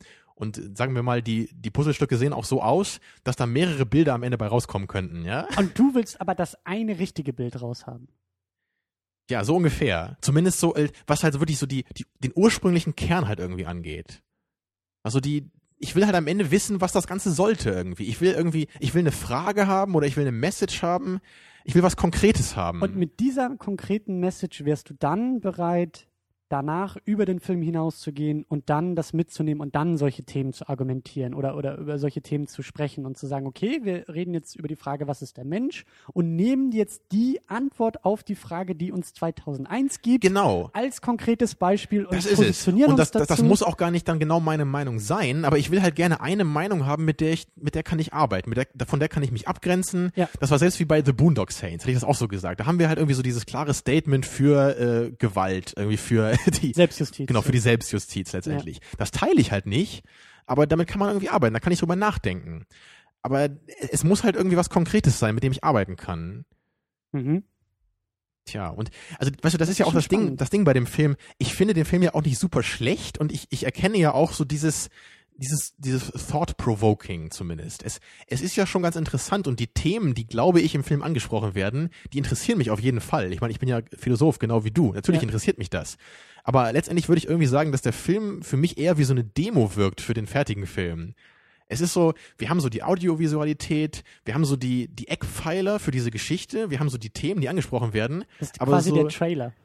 Ja, so ungefähr, in zwei Stunden Form. Ne? Ja. Aber so diese konkrete Ausformulierung in Filmform, weißt du, diese, Mhm. dieses Einbetten der Themen in eine Geschichte, in Charaktere, das fehlt mir hier einfach. Und deswegen gefällt mir der Film halt nicht so richtig irgendwie. Mhm. Sondern nur Ja. so als, als Kunstwerk halt irgendwie schon, aber nicht als Film. Und das ist ja eben auch, das ist äh, voll nachvollziehbar, dass dir das nicht gefällt, weil der Film eben auch genau das ja nicht sein will. Das ist ja auch das, wovon er sich irgendwie abgrenzt und das ist auch diese Natürlich. Sonderrolle, die er dadurch einnimmt. Also so der Film ist ja nicht in seiner Hinsicht gescheitert, sondern er ist einfach nur überhaupt nicht das, was ich gerne hätte von einem Film. Mhm. Deswegen würde ich dem Film selber das auch nicht unbedingt vorwerfen oder Kubrick. Also höchstens seine Intention, mit, was er mit dem Film überhaupt machen wollte. Mhm. Naja, also ich finde es ja eigentlich sogar ganz cool, dass es überhaupt so, eine, so einen Versuch gibt, so einen Film zu machen. Oder dieses, dass man mal wirklich versucht, so einen Film zu machen, der irgendwie anders ist als die anderen, genau wie Cloud Atlas ja auch. Es Ja, ist ja schön, dass Leute versuchen, über die Grenzen des Films hinauszugehen, also des Mediumsfilms, Ja. aber trotzdem, das, das letztendliche Ergebnis 2001 Ja. gefällt mir halt nicht so sehr. Also die, für dich ist das Experiment, was 2001 versucht, gescheitert. Und ein Film wie Cloud Atlas, der auch ein Experiment versucht, der war erfolgreich. Richtig. Und es gibt ja bestimmt eine Menge Leute, die das genau andersrum sehen Klar. würden. ne? Also deswegen, ich finde es halt schön, dass solche Experimente auch gemacht werden, aber sie haben halt einfach nicht alle funktioniert für mich. Und das Mhm. ganze Experiment Lynch zum Beispiel ist für mich halt auch irgendwie größtenteils gescheitert. Okay. Wobei es da ja auch unglaublich viele Menschen gibt, die halt locker irgendwie Lynch als ihren Favorite Director irgendwie anschauen und, und die, die gucken mal Holland Drive irgendwie einmal im Monat und überlegen sich eine neue Interpretation dafür und naja. Ja, bei Lynch ist ja auch wieder so ein eigenes Kapitel und ich glaube, mit ihm habe ich auch mehr Probleme. Ähm, welchen hatten wir gesehen? Eraserhead hatten wir mal zusammen Ja, und? Blue Velvet. Ja, und ich kenne halt noch mal Velvet, Holland ja. Drive, der von vielen, glaube ich, so als der beste Lynch bezeichnet wird. Ja, also Eraserhead ist mir durchaus noch, noch im Gedächtnis geblieben, weil Den vergisst man auch nicht so schnell, ja. Nee, und, und da hatte ich auch noch eher den Eindruck, so wie jetzt, ich bin in der Lage, mir Anhaltspunkte von einem Film rauszupicken und mit dem Ja. Film eine Interpretation zu Das machen. stimmt schon. Der war, der war irgendwie noch deutlicher in, in dem, was er wollte. Eben dieser, dieser perverse Visualisierung von Schwangerschaft, ne, diesem Ja. Elterngefühl, was man hat, diese Vereinnahmung. Das, das kam halt irgendwie noch rüber. Aber bei Blue Velvet war das echt nur so in ganz kleinen Ansätzen der Fall. Und da wirkt halt auch, wie du sagst, diese, diese Szene, wo die Frau auf dem Autodach tanzt, da dachte ich dann auch so, also irgendwann ist auch mal gut. Ja. Ja. Da, da kann ich ja irgendwie, wirklich, da kann ich ja alles jetzt im Film zeigen. Das kann ja alles irgendeine Bedeutung haben. Wie sieht das denn aus jetzt bei 2001? Ähm, also wenn du, wenn du sagst, okay, der Film selber gibt dir jetzt nicht genug her, um damit zu arbeiten und zu interpretieren und Mhm. irgendwie auch zu philosophieren. Um mich ähm, überhaupt dazu einzuladen, das zu Ja. tun. Ähm, wie sieht's denn mit externen Quellen aus? Oder wie sieht's denn damit aus, wenn du sagst, okay, das war jetzt erstmal der Film. Du hast jetzt ja die Möglichkeit, in Filmreviews und gerade im Internet, in Foren und, und auch in, in Gruppen oder so, Mhm. nach möglichen Interpretationen zu suchen. Du kannst dir das Buch noch hernehmen. Du kannst dir, so wie du auch ein bisschen gesagt hast, auch gucken, was haben andere große, namhafte Film, äh, Filmemacher dazu geschrieben, Woody Allen zum Beispiel. Mhm. Ähm, und dann mit diesem, ja, mit dieser, in Anführungszeichen, Sekundärliteratur versuchen, dich dann wieder dem Film zu nähern. Das habe ich auch, da habe ich auch ein kurzes Zitat mal so gefunden. Das geht auch so in diese Richtung. Also ich zitiere mal, das war irgendwo bei Movie Pilot, weiß ich nicht mehr, wer das geschrieben hat. Ja. Ähm, Gerade bei tiefer Kunst, die sich nicht unbedingt äh, sofort offenbart, ist es doch interessant, Standpunkte anderer zu hören, das Werk nach dieser Interpretation, äh, Interpretationsart noch einmal zu betrachten und zu sehen, wie das Werk daran wächst. Ich bin mir ziemlich sicher, dass viele Leute das unglaublich äh, schätzen, sowas zu tun. Also auch in einer Gruppe mit anderen Meinungen Ja. irgendwie sich mit diesem Thema auseinanderzusetzen. Ja. Ne? Also das ist auch bei, was bei, bei Lynch, glaube ich, sehr, sehr gerne gemacht wird. Ne? Verschiedene Interpretationen sich zu holen und zu schauen, Mensch, das passt ja auch irgendwie so in den Film, aber ich habe es ganz anders gesehen.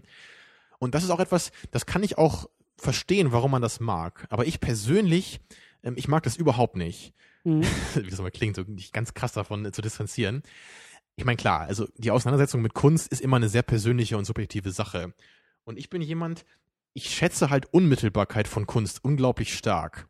Ich will eigentlich gar nichts dazu brauchen, um ein Kunstwerk verstehen zu können. Ich will mich einfach nur selber damit auseinandersetzen müssen und dann soll dieses Kunstwerk zu mir sprechen. Das Ja. möchte ich gerne. Das wünsche ich mir persönlich von Kunst. Und ich möchte nicht diesen Diskurs in der, in der Masse, dass jeder versucht, seine Sicht darauf zu präsentieren und alle versuchen, das irgendwie so in Beziehung zu setzen. Das kann natürlich sicher auch produktiv sein, aber das ist einfach nicht meine Art, wie ich mit Kunst umgehe. Ähm, es geht ein bisschen auch in die Richtung, die, die ich schon angesprochen habe. Du möchtest wirklich das Gefühl haben, dass die, dass die äh, Nachrichtenübermittlung quasi von der Leinwand zu dir passiert genau. in erster Instanz und nicht du Richtung Leinwand oder du in einer Gruppe. Genau das. Ich möchte halt nicht, dass ich das Gefühl habe, dass ich selber meine Interpretation in den Film hineinlegen möchte, Mhm. sondern ich möchte, dass der Film aus sich heraus mir eine Interpretation gibt oder zumindest eine Interpretation sehr naheliegend darstellt, dass ich nicht dieses unglaublich Abstrakte irgendwie habe, mit dem ich arbeiten muss. Okay, aber also ich schätze das durchaus. Ähm, meine, deswegen machen wir das ja auch meistens. Ähm, auch andere Meinungen von Filmen zu hören, auch zur Interpretation. Das fand ich echt sehr, sehr schön bei äh, Cloud Atlas letzte Woche so. Mir ist tatsächlich, also mir sind die Char- Charaktere ja auch aufgefallen, aber ich habe eben zuerst auf Ideen und auf Themen geschaut und habe das zuerst, das ist zuerst bei mir angekommen, die Wiedergeburt von, von Ideen und von menschlichen Konzepten. Und für dich war halt sehr klar die Wiedergeburt von Seelen und Charakteren und, und einzelnen Individuen mehr oder weniger, was ich zuerst gar nicht gesehen habe. Und ich glaube schon, dass beide Sichtweisen korrekt sind, dass beide Sichtweisen Indizien zulassen. Klar. So. Das hat einfach sehr viel mit der persönlichen Einstellung zu tun. Genau, ne? genau, das ist ja Ich finde das ja auch interessant, was du zu Cloud Atlas sagst und was du da jetzt in erster Linie draus ziehst. Ne? Mhm. Aber mir ist halt diese persönliche Erfahrung sehr, sehr wichtig einfach. Und ich habe halt gerade bei Lynch oder bei 2001 habe ich irgendwie so das Gefühl, wenn ich mich ganz alleine damit befasse, dann dann schaffe ich das irgendwie gar nicht, äh, da ausreichend irgendwie was aufzubauen zwischen mir und dem Film. Mhm. Also ich habe das Gefühl, ich bin notwendig irgendwie auf Hilfe von außen angewiesen. Genau, aber du, du, du lehnst es ja nicht komplett ab. Also du bist durchaus gewillt, eben wenn du deine Interpretation hast oder ja deinen Standpunkt hast, dann bist du ja auch gewillt, in Diskussion zu treten und Klar. auch mit anderen neue Aspekte an Film zu entdecken. Gerade was dann auch so die kleineren Details angeht, da finde ich das dann auch okay. Wenn ich halt wirklich so das Grundlegende, also wenn ich das Gefühl habe, ich weiß, was so die Hauptintention dieses Films eigentlich ist, Mhm. dann bin ich auch bereit, ins Detail zu gehen. Das auch gerne mit anderen. Das wird, glaube ich, echt nochmal spannend, wenn wir, wenn wir hoffentlich auch nächstes Jahr Inception mal schauen werden. Ähm, Mhm. Um dann mal zu gucken, auch wie unterschiedlich man interpretieren, deuten kann. Ähm, aber okay, also man kann, wir, wir können schon mal festhalten, so für dich ist eben, du brauchst erstmal irgendwie was Handfestes, du brauchst deine, deine Interpretation, die halt gefühlt die Intention des Autors irgendwie auch ist bei dir. Die willst du Mhm. entdecken, die willst du herausarbeiten und damit willst du in Dialog treten. Und Eben. nicht erst auf den Dialog angewiesen sein, um dann den Film Also zu ich denke halt auch gerade, dass Das ist das ja okay. ist halt oft auch so bei Filmen, es, man, man kann halt irgendwie, man kann halt ein Thema überzeichnen oder unterzeichnen. Und äh, gerade Filme wie Brazil, Mhm, die mhm. übertreiben halt, die überzeichnen, die machen das Groteske, genau wie Tarantino auch. Und ich glaube, das ist auch was, was mich persönlich irgendwie mehr anspricht. Wenn mir ein Film irgendwie zu viel gibt und dass ich dann wieder so ein bisschen das reduzieren muss, ja, ne, so diese Verpackung durchdringen muss. ja, Und bei 2001 ist es, glaube ich, das genaue Gegenteil. Da wird, da, da wird es halt eher minimalisiert. ja. Und ich muss eher von mir aus etwas mehr da reinlegen, um aus diesem wenig wieder etwas viel, äh, vieles zu machen. Mhm. Das klang jetzt wahrscheinlich sehr kompliziert, aber ich hoffe, du hast mich verstanden. Das habe ich ja. Ja. Und das- das, kann natürlich auch, kann ich mir absolut vorstellen, dass das für jemanden, der nicht so ist wie ich, genauso viel geben kann. Ne? Aber es ist halt nicht so meine persönliche Art, wie das so funktioniert bei mir. Ähm, abschließend vielleicht noch die Frage, also weil, ne, wir haben deine Position ja auch schon langsam irgendwie herausstellen können. Ähm, kann man etwas mögen, was man nicht versteht? ja, das, das ist, war, glaube ich, so die Frage, die ich mir ganz am Anfang gestellt habe. Also Also, als, ich, als ich den Film nämlich zum ersten Mal gesehen habe, habe ich echt am Anfang am Ende gedacht, what? Also da habe ich am Ende gedacht, so, das macht überhaupt, also überhaupt keinen Sinn. Ne? Ja. Und Jetzt beim zweiten Mal, jetzt nachdem ich auch eine Menge gelesen habe zu dem Film, da verstehe ich ja schon ungefähr, was das alles soll. Und es gibt zumindest mögliche Interpretationen, ne, die ich Mhm. begreife. Aber so, ja, was bei Lynch zum Beispiel, da denke ich immer, da denke ich immer, das kann man gar nicht verstehen. Da kann man sich vielleicht irgendwas zusammenreimen, so bei Mulholland Drive, aber da eine, eine sinnvolle ähm, Interpretation zu erkennen, ist mir zumindest noch nicht gelungen. Mhm. Tja, und da würde, würde mich auch interessieren, wie, wie siehst du das? Meinst du, man kann trotzdem einen Film irgendwie mögen, auf, aufgrund irgendwie anderer Aspekte, obwohl man überhaupt nicht versteht, was das eigentlich alles soll? Einfach nur irgendwie, weil man vielleicht so diese Mindfuck-Experience irgendwie mag oder Oh ja, oh ja. auf Und eben solche auch, Dinge? ähm, auch bei 2001 ähm, den Film zum einen als Projektionsfläche für sich selbst und für eigene Ideen oder sowas auch zu nutzen, aber auch, ja, wie gesagt, den Film auch als Denkanstoß zu verstehen. Halt wirklich zu sagen, okay, das erste Kapitel in einer Auseinandersetzung mit Themen durch diesen Film. Und das, Mhm. äh, das kann man durchaus schätzen. Also, das schätze ich auch an dem Film und ähm, ich glaube, da geht es anderen Leuten ähnlich Also ich glaube, es gibt ohne ihn komplett verstehen Ich zu glaube, können. das kann ich echt so hart formulieren für mich. Es gibt, glaube ich, nichts Schlimmeres für einen Film für mich, als wenn ich ihn nicht komplett verstehe. Mhm.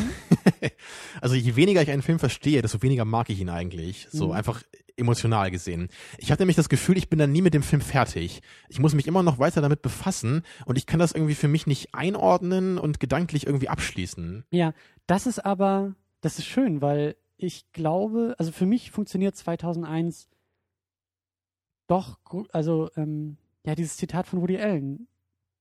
Just ahead of me, also, but just a little bit. Ich glaube, dass bei jedem Schauen ich wieder neue Dinge lerne, neue Aspekte und, und ein Stück aufholen kann. Also für dich irgendwie. ist das eher was Faszinierendes, dass, dass Ja. du das Gefühl hast, der, da kann immer noch mehr dahinter sein, was du noch nicht erkannt hast. Ja, und auch nach jedem Schauen entdecke ich mehr und nähere mich vielleicht auch mehr irgendwie einer, einer Message oder so. Also das beste Beispiel, das Ende, wirklich das, das, das äh, so die letzten paar Minuten, habe ich, glaube ich, beim ersten Mal noch weniger verstanden oder weniger einordnen können als jetzt. Ich habe das Gefühl, da habe ich mich ein Stück weit mehr annähern können, also dass ich mehr, besser in der Lage bin, die ganze Geschichte oder den roten Faden des Filmes irgendwie auch rauszustellen Und wenn ich jetzt das nächste Mal schaue, dann kann ich wahrscheinlich mit diesem roten Faden wieder noch mehr Aspekte irgendwie entdecken und noch mehr Details oder noch mehr.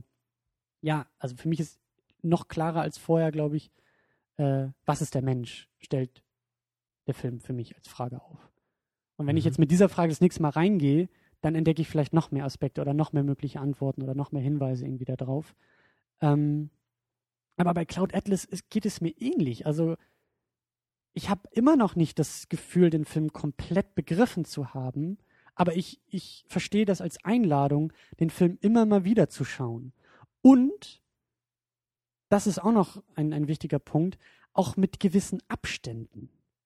Also auch wenn ich älter werde oder wenn ich andere Lebenserfahrungen mache oder auch Mhm. über Themen, die in einem Film angeschnitten werden, gerade bei Cloud Atlas, wo es ja eben auch um Menschlichkeit und Liebe und äh, wie sind wir alle miteinander verbunden und Schicksal und Zufall und all diese, Ja. diese großen Aspekte, wenn ich mehr Erfahrung gesammelt habe und mich dann wieder diesem Film nähere, dann habe ich wahrscheinlich auch ganz andere Erfahrungen wieder mit dem Film Ja, gemacht. das war bei mir bei Apocalypse Now ja auch so. Also das ist auch ein Film, der ist richtig einfach gewachsen für mich über, über lange Zeit, weil ich den immer mal wieder gesehen habe und der fing halt an bei ganz gut und ist jetzt halt locker einer meiner Lieblingsfilme.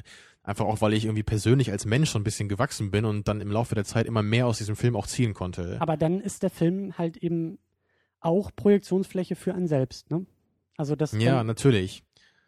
Das ist Also- ja die Richtung, die du eigentlich nicht so sehr haben willst, zu So ein- sagen, du strahlst Ja. in den Film rein oder der Film strahlt Man könnte dich. aber auch sagen, dass der, der Film besser auf einen strahlen kann, wenn man eine gewisse Reife hat, wenn man Ja, quasi ja. eine bessere Projektionsfläche für den Film bietet. Vielleicht sind wir auch einfach nur zu jung, um 2001 zu verstehen. Vielleicht ist das so ein Film, den man dann irgendwie am Sterbebett nochmal schauen muss. Genau, und dann denkt man so, wow, der Film lässt überhaupt keine Frage offen. Exakt. Und dann steht der schwarze Monolith vor einem und man wird wieder geboren als Baby und schwebt im All und das Thema ist erledigt. Das wird sicherlich passieren, ja. Ja. Ähm, eine spannende Diskussion. Also äh, Ja, wir ich könnten dachte, locker noch zwei Stunden so weitermachen. Und Ja, und äh, ich dachte auch, dass wir uns viel mehr irgendwie die Köpfe einschlagen Ja. und sagen werden, versteh doch endlich, dass der Film gut ist. Und du schreist, versteh doch, dass er scheiße ich meine, das ist, also für mich ist 2001 wirklich so ein Beispiel für einen Film, den ich auf jeden Fall respektiere. Und ich Mhm. würde halt auch irgendwie nicht mir, an- mir an den Kopf fassen, wenn jemand sagt, Mensch, das ist mein Lieblingsfilm, dann würde ich einfach sagen, das finde ich okay, das verstehe ich halt für mich persönlich nicht so richtig, aber es ist nicht irgendwie so, oh, du Idiot. Weil wenn halt jemand sagt, Star Wars Episode 1 ist sein Lieblingsfilm, dann kann ich das einfach nicht als gleichwertige Meinung akzeptieren. Because it had lava in it. Ah, das war Episode 3, ja. So, ja. Weißt du, aber das ist so, ich denke einfach, Episode 1 ist einfach als Film scheiße. Und das ist, das ist für mich eigentlich eine objektive Ansicht. Also das, das kann man eigentlich gar nicht alle, gar nicht anders sehen, wenn man geistig äh, fit im Kopf ist. jetzt habe ich all die, all die netten äh, Äußerungen heute wieder verspielt, ne, weil ich jetzt so eine krasse Aussage hier mache. ja. Das war jetzt auch ein bisschen äh, poetisch überspitzt, aber zumindest tendenziell geht das für mich, geht das für mich so in diese Richtung. Ne? Oder wenn jemand sagt, Avatar ist mein Lieblingsfilm, denke ich so, ja, wir sprechen uns in fünf Jahren nochmal, wenn du es immer noch so siehst, dann whatever. Ne? Ja, ja. Aber 2001 ist einfach so, das ist ein cooles Ding, ich finde das cool, dass es sowas gibt, ist aber einfach irgendwie nicht meins. Also du kannst auch respektieren, dass, dass es Leute gibt, die den Film als Meisterwerk einordnen. ja, Vor ja. allen Dingen aus der Perspektive, das hattest du, glaube ich, auch angedeutet, ähm, die Ideen, die der Film irgendwie hat und auch der Status wahrscheinlich des Filmes ist für dich größer als die eigentliche Ausführung. Genau. Die auch, so, Bedeutung auch die. Erfahrung des Anschauens ist eigentlich nicht so bedeutend für mich wie wie das was das der Film eigentlich was er eigentlich Ja. bedeutet oder Ja. was er irgendwie heißt auch so im zeitlichen Kontext ne was Ja. so die Geschichte des Kinos angeht Genau. solche Dinge die sind für mich irgendwie da viel bedeutender Ja gut, wem würdest du den Film empfehlen? äh. Kannst du das? Oder sagst du, den, den Also- sollte man nicht gucken? also ich ich kann halt höchstens ich weiß halt höchstens wem ich den Film nicht empfehlen würde aber wem ich dem aktiv empfehlen würde hm. Wem würdest du den Film nicht empfehlen? Also man muss natürlich bei diesem Film wirklich gewillt sein, ähm, Bilder sprechen lassen zu können, Mhm. soweit das möglich ist.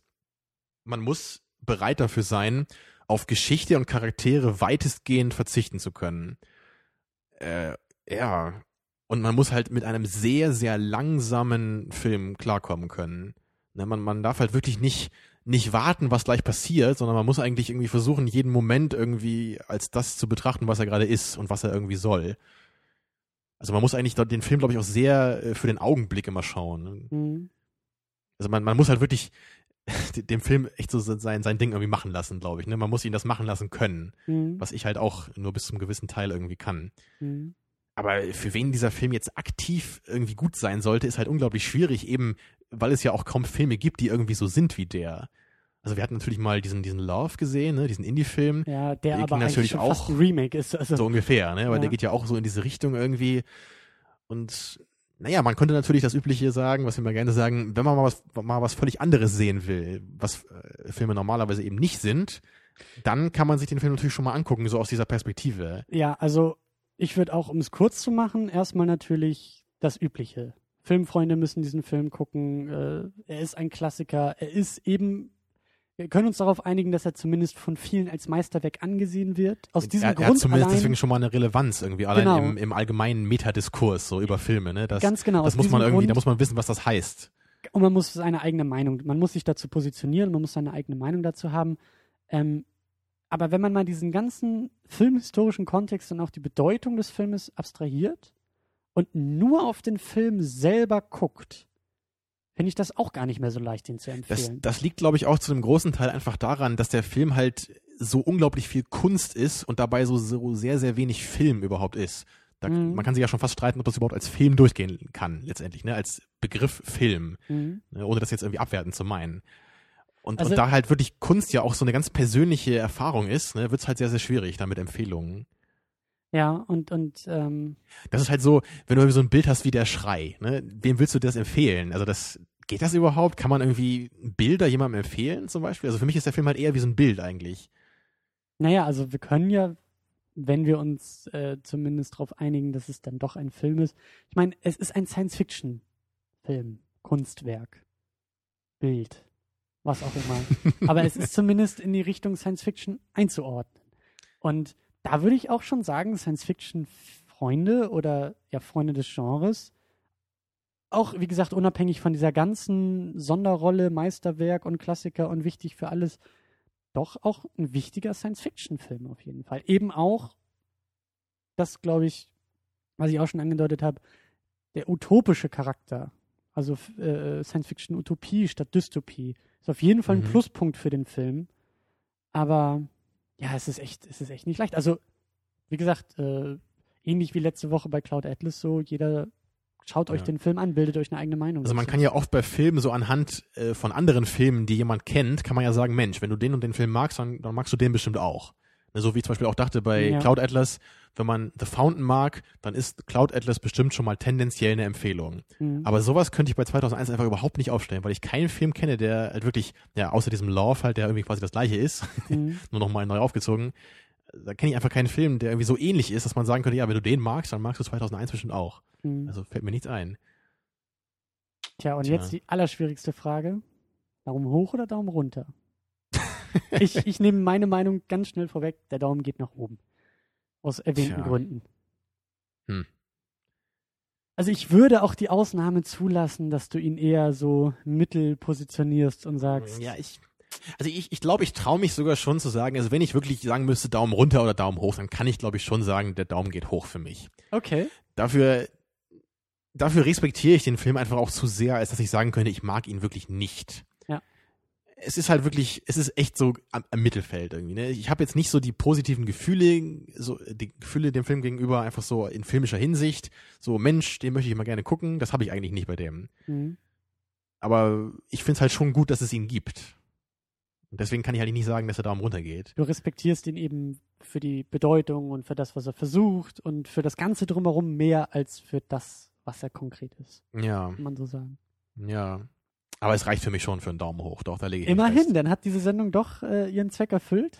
Also das Ja, es war ja vorher auch nicht anders, ne? Weil nee, es halt aber es ist schon, schon spannend. Und wir haben auch wieder ein paar Filme aufgezählt. Auf jeden Fall Inception, den wir auch noch mal irgendwie uns ähm, äh, anschauen werden. den müssen. du auch eine Ecke besser findest als ich. Und äh, der auch im, im Schrank schon steht und ähm, der hoffentlich dann auch nächstes Jahr. wenn man DiCaprio-Fan ist. Ich, ich würde mich nicht als Fan bezeichnen, aber er hat mich mittlerweile überzeugt. Also Titanic war geil, ne? nee, aber DiCaprio ist mittlerweile doch wirklich ein guter Schauspieler. Departed, äh, Blood Diamond, das sind durch, also er spielt da wirklich gut. Du magst das alles nicht, du magst ihn nicht, du magst die Filme nicht, aber das ist ein anderes Kapitel. Ähm, Ja, ja. Wir wollen jetzt hier nicht zu viel aufmachen. Wir wollen eher jetzt die Runde hier langsam zumachen. indem wir äh, nochmal kurz erwähnen, nächste Woche gibt's eben The Thing. Du hast es echt drauf mit der Aussprache. Ich kann das nicht. Das ist unglaublich. Wieso kannst du das? Ich weiß es auch nicht. Vielleicht, weil ich mich ganz hart drauf konzentriere. Ich weiß es nicht. Ich will es auch nicht nochmal wiederholen. Auf jeden Fall gibt's diesen Film das nächste Mal. Ähm, Ich kenne ihn übrigens schon. Du kennst ihn nicht, ne? ich kenne ihn nicht, nein. Und das ist auch das Original. Das ist nicht irgendwie das Remake von 2011 oder so. Das habe ich ignoriert. Na, der soll Aber- gar nicht so schlecht sein. Und das ist ja irgendwie, glaube ich, auch ein Prequel oder Sequel oder irgendwas Quell. Da fängt aber, schon an, ja. Ja, mein Gott. Also, hey. Der neue Dread soll zum Beispiel auch ganz gut sein, obwohl es irgendwie. Das scheint aber auch ein völlig anderer Film zu sein als der alte. Und ich fand den alten ziemlich geil. Ich glaube, ich bin einer von zehn Leuten auf dieser Welt, die den alten Film unglaublich cool finden. Du und Aber- neunmal Sylvester Stallone. I'm the law. Ja.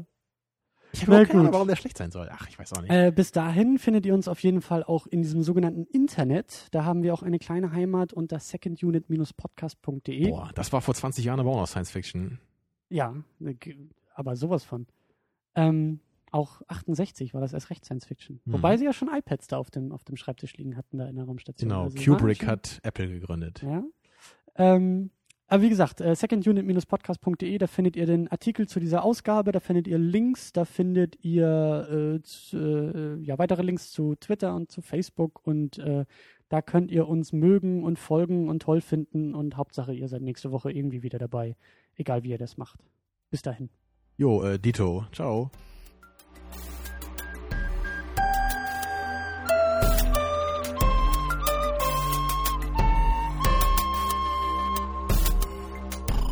Second unit. Second unit.